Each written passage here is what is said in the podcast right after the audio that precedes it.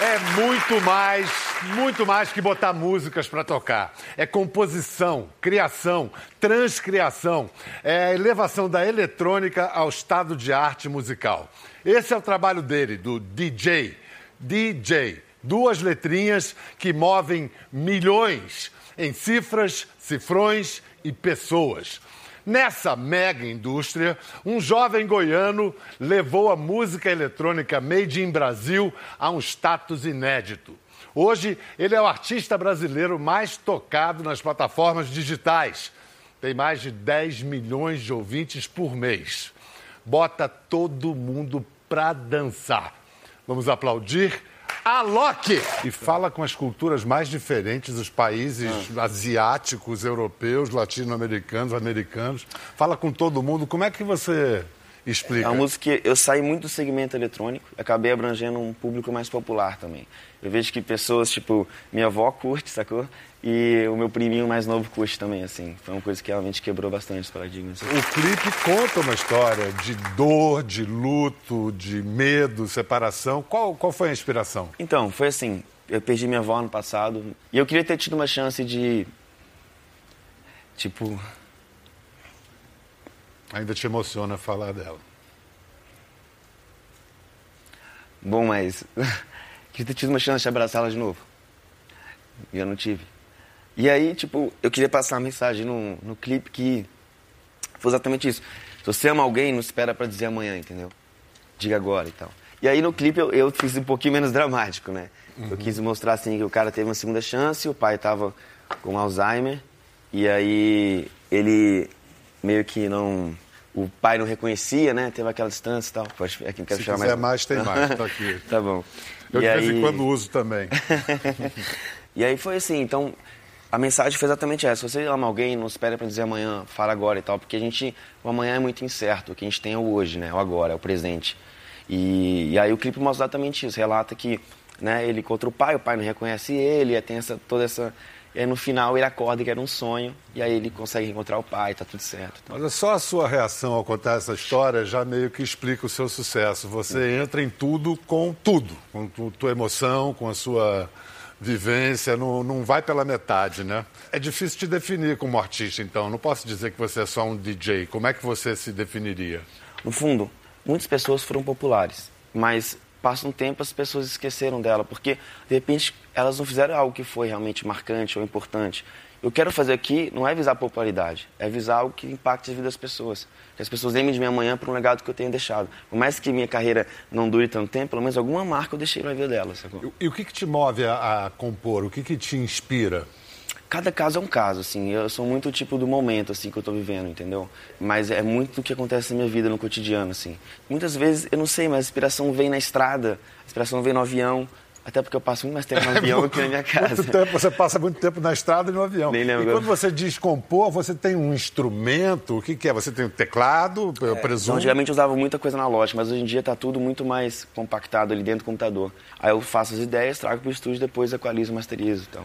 Eu olho da minha idade, olho a tua geração, vejo você ali diante do seu como é que eu chamaria ali? Eu chamei de nave. nave tá bom, tá bom, gostei da nave. parece um prolongamento do teu corpo. Você é totalmente à vontade com aquilo. Comecei a tocar muito em, em, em festivais dividindo palcos com banda. E aí, tipo assim, a banda tem toda uma, né, 30 pessoas, 20 pessoas, é toda aquela coisa. Eu sou eu ali com minha nave espacial. Então, assim, pra mim.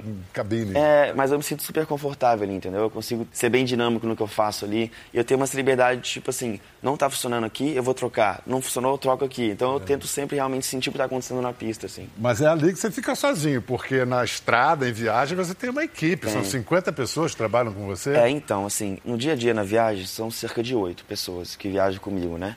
Às vezes um pouquinho mais, às vezes um pouquinho menos. Mas trabalhando dia a dia, né? Somos 50 pessoas que, que trabalham no, na, pro Alok, não, não, não nesse Alok, a empresa uhum. Alok. Né? Você virou uma empresa, né? Ah, uma empresa de responsa, né? Que de dá responsa. emprego, que gera emprego indireto. Mas eu sou assim, eu sou aquele cara que eu, eu dou o tiro, eles correm atrás, entendeu?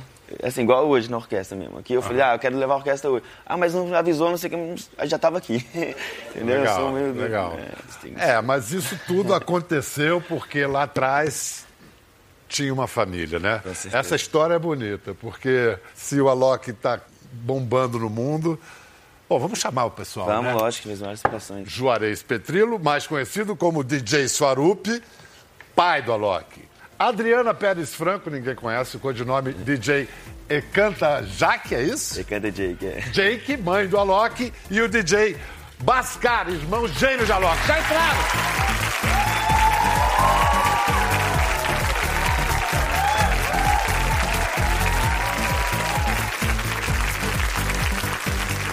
Agora formou. Formou. Agora formou.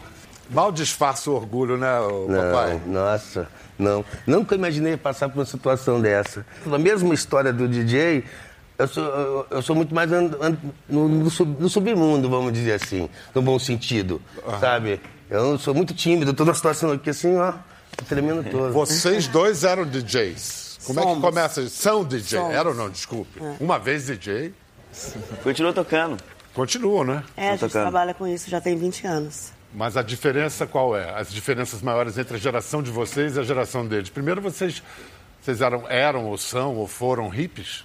É, eu sempre fui do rock and roll. E aí quando deu tudo errado no rock and roll, eu fui pro vídeo, fiz uns, uns clipes de, de, de, de videoclipe e tal, e aí me ensinaram a tocar de, no, no, no- no toca-disco.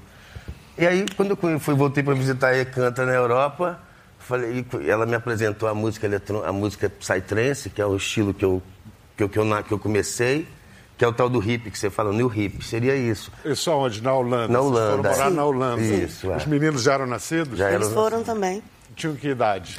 A primeira vez eles tinham dois anos e meio, depois eles tinham cinco anos. Eles foram alfabetizados em holandês antes de português. Quando a gente foi para Holanda, na verdade, a gente estava casado. E lá, na primeira vez, deu tudo errado, vamos dizer para mim, no meu caso. No Encanta, não, deu tudo certo. Então eu voltei meio para tentar outra história.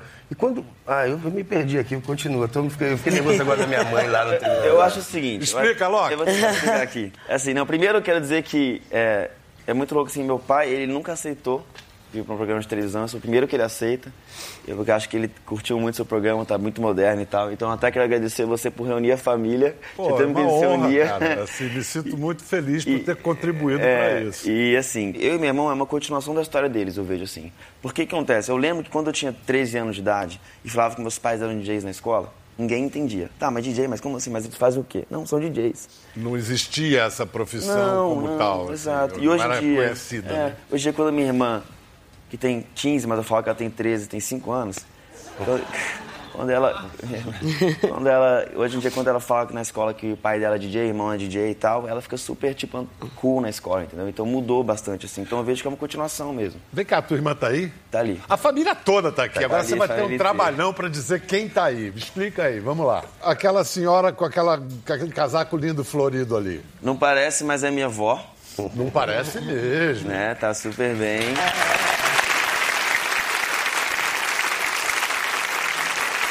Aí vamos lá, dela pra cá. Assim. É a Romana, minha namorada.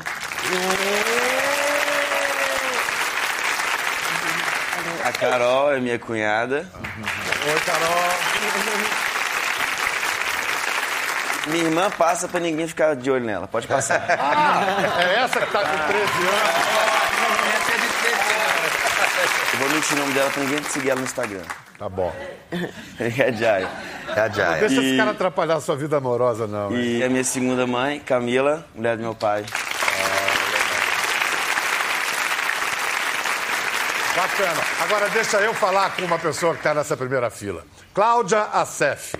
Cláudia Assef, ela é autora desse livro aqui, que é o livro sobre a história dos DJs no Brasil. Cláudia, qual a importância dessa turma que está sentada aqui ao meu lado para a história do- dos DJs brasileiros? Eu personifiquei essa turma nessa imagem, né? Eu acho que o que o Alok, que os pais começaram a fazer, tros- trazendo o Psytrance, que é um gênero que até pouco tempo era tão mal visto, vamos dizer assim, eles foram em frente, foram muito parabéns, porque vocês foram muito guerreiros. Quando boa parte da mídia eh, falava super mal de raves, né? Falava que em raves só tinha doidão, só tinha os DJs eram traficantes e coisa e tal. O que aconteceu? Essa mudança que hoje o Alok personifica eh, simboliza a paixão dessa família pela música eletrônica. Eu acho que é, é tudo tão faz tanto sentido que o que vocês começaram e que era super, como você falou, Juarez, contra a cultura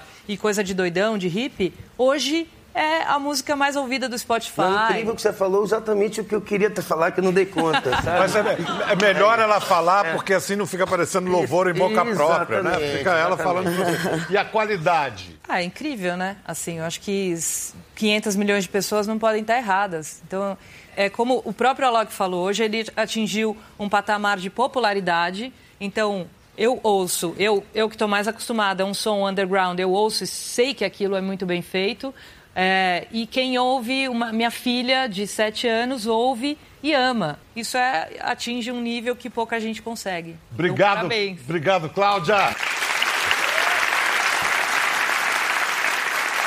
E olha, já faz o quê? Já tem 17 anos, né, Sarupi, que você promove o Universo Paralelo, que é uma mega rave agora bienal, se realiza na Bahia. Isso. Toda a virada do ano. A Cláudia falou de uma reputação, da má reputação que as raves tinham. A gente sabe que há, sim, um uso de, de droga, Uhum. MDMA, e sabe que há maneiras de se lidar com isso, de haver, como é que se diz, redução. É, de danos. com Como é que vocês lidam com isso lá no Universo Paralelo? Eu acho que o nosso histórico é muito positivo. A gente trabalha com redução de danos com um grupo que chama Balance, lá de, lá de Salvador. Já faz bastante que gente é, trabalha com... Eles são é, licenciados pelo governo, é um trabalho bem sério, bem sério. São quantos dias de... São 10 dias, a gente reúne 10, 20 mil pessoas durante 10 dias. É, Com nunca todo o con- esquema de Não tem briga. É uma cidade. É uma cidade. Uma cidade. Briga só de mulher. Tô brincando, cadê?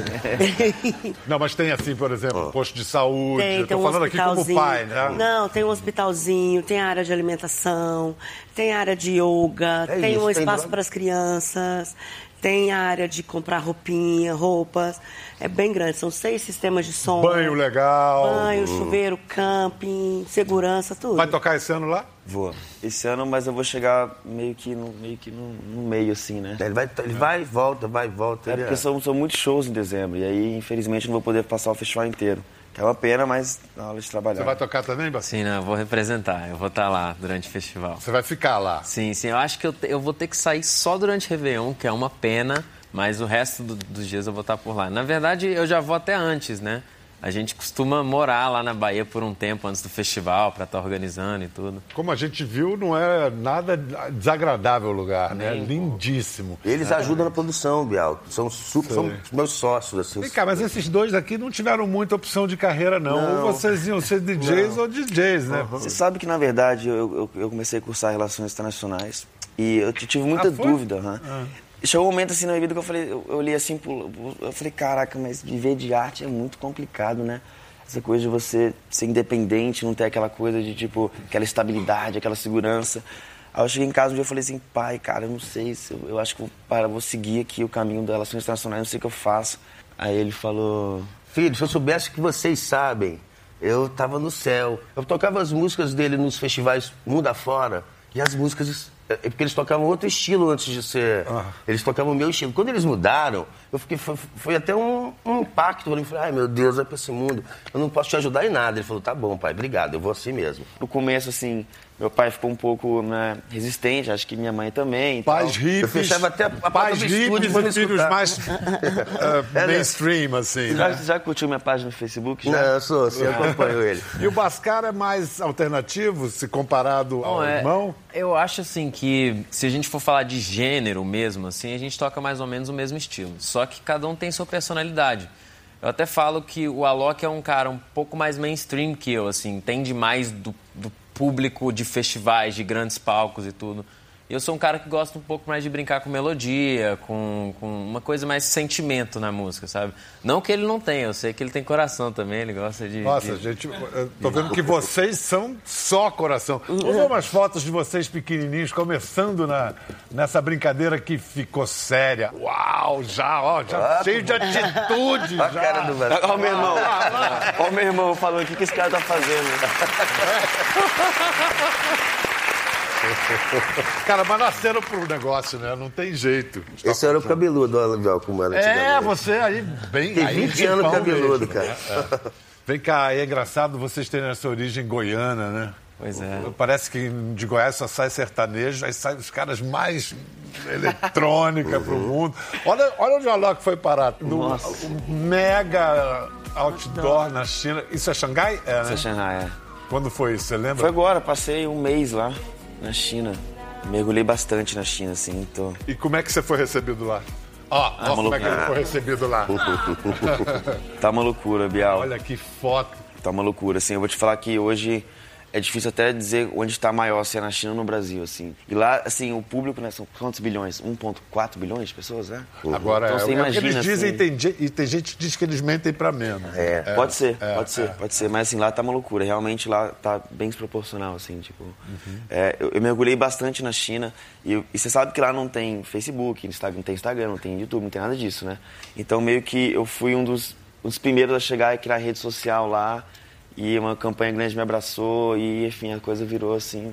Por isso que eu fiquei um mês lá agora, né? Já quinta vez que eu fui pra China, assim. Você procura falar com várias tribos ou isso é mais uma coisa do seu irmão, Bascar? Ah, eu acho que tudo tem seu tempo, assim, sabe? É, Esse meu projeto como Bascar é, é novo, tem um ano e meio, então eu acho que ainda estou numa etapa de estar conseguindo respeito da cena eletrônica especificamente. Porque se você vai muito cedo por um cenário que não abraça tão facilmente esse tipo de música, é muito mais delicado de você se queimar fácil. Então eu estou esperando ganhar um pouco mais de credibilidade para depois, quem sabe, né? Ir para esse público sertanejo, esses grandes festivais. Mamãe, o que, que difere, o que é mais diferente entre esses, esses dois irmãos, que são visivelmente diferentes fisicamente e como temperamento, para você? Ah, então acho tudo, é tudo diferente, né? Eu acho o Alok muito parecido comigo na personalidade, ele é mais agitado, mais... E o Bascar já é mais calminho, mais, parece mais o pai, Mas o, tá? você está falando que o pai é calminho?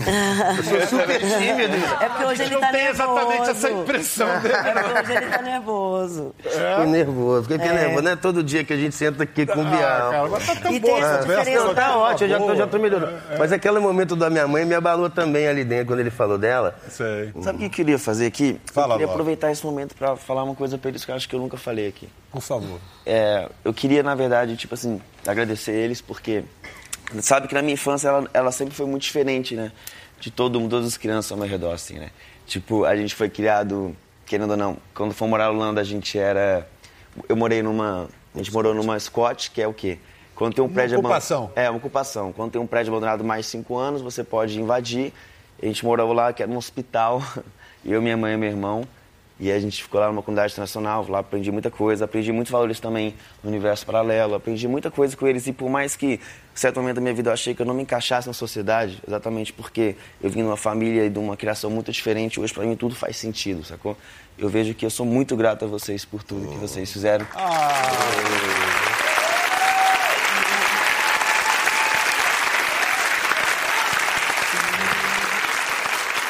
É, é o seguinte, se por acaso essa cultura rave tem uma reputação, uma má reputação, você- vocês têm um- dois cartões de visitas que são maravilhosos, né? são dois filhos lindos, porque...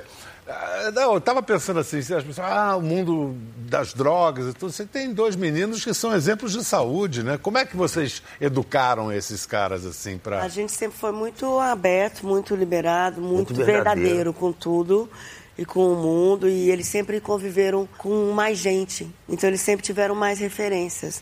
Não era aquela referência da pequena família. Era a referência do que é o mundo e, ó, isso aí tá é tudo aí.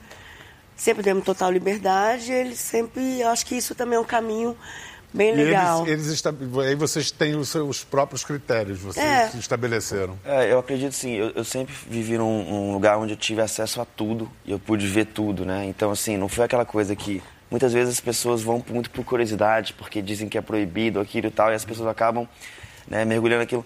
Eu, eu sempre fui muito aberto, assim, eu, eu nunca tive a necessidade nem vontade de querer realmente experimentar. E é muito louco porque eu vejo que, assim, na minha opinião, Muitas vezes as pessoas que entram na droga e não conseguem sair, ficam realmente vivendo aquela coisa e acaba com a vida é porque ela está tentando fugir, na verdade, da realidade. É uma, é, um- é um- é uma fuga, entendeu? E eu não quis fazer essa fuga, eu sempre curti muito a realidade. Eu acho que a realidade ela é uma loucura, assim. A tua realidade está muito boa. É muito. é, eu não quero fugir dessa realidade. E sempre foi assim, né? Então eu acredito que Pra mim, eu nunca tive problema com relação a esse, a esse acesso à droga, assim. Eu sempre fui É, na verdade é uma questão de ângulo também, porque a gente não enxergava as festas de música eletrônica como um lugar para ir para ficar doidão e para extrapolar tudo. Primeiro porque a gente começou a tocar muito cedo, então a gente ia para lá meninos ainda e tal. E tudo que a gente vivia lá era uma, era uma questão de diversão, de trabalho, de era, um- era um outro ângulo da festa, sabe? Então nunca tivemos essa vontade de ir para, sabe, causar na festa. Pra rave. É, entendeu? Quando eu comecei a tocar sozinho nessa, nessa, nova etapa, ele já era um gigante no mercado e todo mundo ficava né, esperando quando que a gente ia fazer uma música junto. E aí a gente esperou a hora certa, a gente falou, não, deixa vir organicamente, quando for a hora, quando surgir a ideia certa, a gente faz. E, pô, foi a música que mudou E eu muita vou te coisa pra contar mim. o segredo dessa música. Na verdade, o Bascar, ele tava um pouco por fora, assim, então ele ficava produzindo música para outros DJs, né? É o que chama de Ghost Producer. E aí ele falou, tô fazendo música para fulano aqui, olha a ideia aqui, meio que usando a influência do Narcos. Eu falei, quê? Pra outro não. Passa pra cá, vamos fazer junto essa aqui. Não, e eu soube de uma parceria que você inventou, Alok, que foi no metrô de Nova York, é verdade? Tem até um documentário aí. Isso é o metrô de Nova York. Esse é um. Conta pra nós, quem é ele? Ele é o Airo, né? É um ele israelense americano, é isso? Exatamente, ele é de Israel, mora em Nova York tem um tempo, tentando a vida lá como artista, né? Aí você viu Exatamente nessa estação Union Square, Nova York, cantando assim, cantando. e cantando. E aí eu falei, caraca, esse cara tem uma voz incrível, esse cara é, nossa, muito bom e eu Artista um... de metrô, É. você viu. Aí você foi bater na casa dele. Foi- é, tá na verdade, eu, naquele mesmo momento ali, eu conversei com ele, pedi o contato dele, pedi o endereço dele, combinamos de se encontrar. E aí, Aí encontrou com ele na casa olha a dele. casa dele, estúdio dele, como é que é, tipo, bem roots Aham. mesmo, assim, uma coisa meio... Ensaiaram, você gravou, ou produziu ele. Exato, a gente produziu essa música juntos, né? No caso, Três meses depois, onde é isso? isso foi Vila Mix, é, Brasília. Caraca. Olha onde é que tá o cara que tava no metrô. E ele tá, inclusive, no Brasil comigo agora, fazendo uma, um turnê comigo também. Pô, mas o que, que você viu no, no músico de metrô? Eu vi um talento enorme. Ele é muito talentoso, viu? Nossa, incrível. e uma personalidade, assim, uma voz com muita autenticidade. E eu sabia que rolava uma parceria muito legal ali, entendeu? Assim, é engraçado que muitas pessoas falam assim, né? Pô, mas o cara é cara de muita sorte, né? Porque você achou ele e tal. Eu falo, não, não. Eu que sou um cara de sorte por ter achado ele. E por esse cara ter trazido tanta coisa legal pra mim também. Porque o cara mudou minha vida também. Ah, Mas isso é meio história de conto de fadas, né? Mas é verdade. Não, na parece. boa. você- um- É. Tem o um DJ mais bombado da hora, passa no metrô, encontra o E, cara. e, e vou te falar, pra mim, eu acho que eu fui o sortudo. Depois dessa música a gente fez mais uma, que foi a Love's the Temple, que é incrível também, estamos fazendo outras. Então, assim, pra mim, já andou em Nova York, com certeza, já vi tantos artistas ali bons, né? Tem, sempre são caras bons, Caras mas você não vai bons. acreditar que. E aí, ah, eu, eu sou muito, assim, eu não, eu não me vejo acima de ninguém. E eu acho que ali, no caso, foi uma troca muito recíproca, entendeu? Eu ganhei muito com ele também. Tá sendo, né? Tá sendo ainda. Então, o cara foi, pra mim, foi- ele, ele, ele é o diamante pra mim. entendeu? Genial. Como a gente fatalmente vai ter que parar em algum momento, vamos lá atrás. A Cláudia Seff, que fez esse livro, nos indica onde começou essa história toda. Nesse livro aqui, ela aponta o seu Osvaldo, que, segundo a Cláudia, foi o primeiro DJ do Brasil. Já ouviu falar no seu Eu Osvaldo? fiquei sabendo um livro. Olha só. Quando eu era criança, a minha mãe lavava roupa para o pessoal da cidade. Naquele tempo, eh, quem era rico era rico, quem era pobre era pobre. Então eu ia levar as malas de roupa para ela. Quando eu chegava na avenida, eu sempre passava na hora que era a hora do Brasil. Sempre gostava de estar naquele horário porque tocava eh, a abertura da hora do Brasil com a ópera Guarani. E eu, falava, eu ficava olhando naquela caixa, falando, mas como aquela caixa pode falar e ao mesmo tempo tocar música, né? Meu nome é Oswaldo Pereira, eu sou pioneiro da discotecagem no Brasil. Em 58 eu já estava no centro de São Paulo, lá discotecando. Nas primeiras festas, é, o primeiro pessoal ficava surpreso. A gente estava acostumado com festas assim caseiras, né? Agora, quando foi para salão grande que você tem o palco, então o que, que o meu colega sugeriu? Vamos inicialmente fazer com a cortina fechada. Depois de, de uma hora mais ou menos, a gente vai abrindo a cortina devagar para ver com o pessoal que realmente era o DJ que estava o discotecário que estava lá colocando as músicas, né? No começo foi, foi assim, foi muita surpresa mesmo, porque o advento do LP foi muito, eu falo assim que a negada dançava muito, mas muito mesmo. Vocês não podem imaginar a minha felicidade com essa idade tá tocando. E é mesmo, baile é, é uma magia e é uma terapia, né?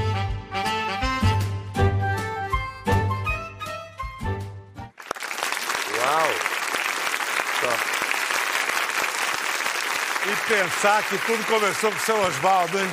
Eu, eu queria muito conhecer o seu Oswaldo. Pô, vai conhecer, ele pode conhecer o seu Oswaldo, né? Com certeza. Né? Eu Vou fazer esse encontro aqui, já vou pegar seu WhatsApp e vamos fazer isso. Faz esse meio Faz campo. uma música com ele que ele vai Vamos amar. tocar junto, eu e o Oswaldo. de repente. De repente, ele, de repente, ele tem muito pra me ensinar. Oh, é isso, eu tenho muito pra aprender com ele. É isso. Gente, muito obrigado, maravilhoso. Continuem fazendo o mundo dançar, trazendo alegria.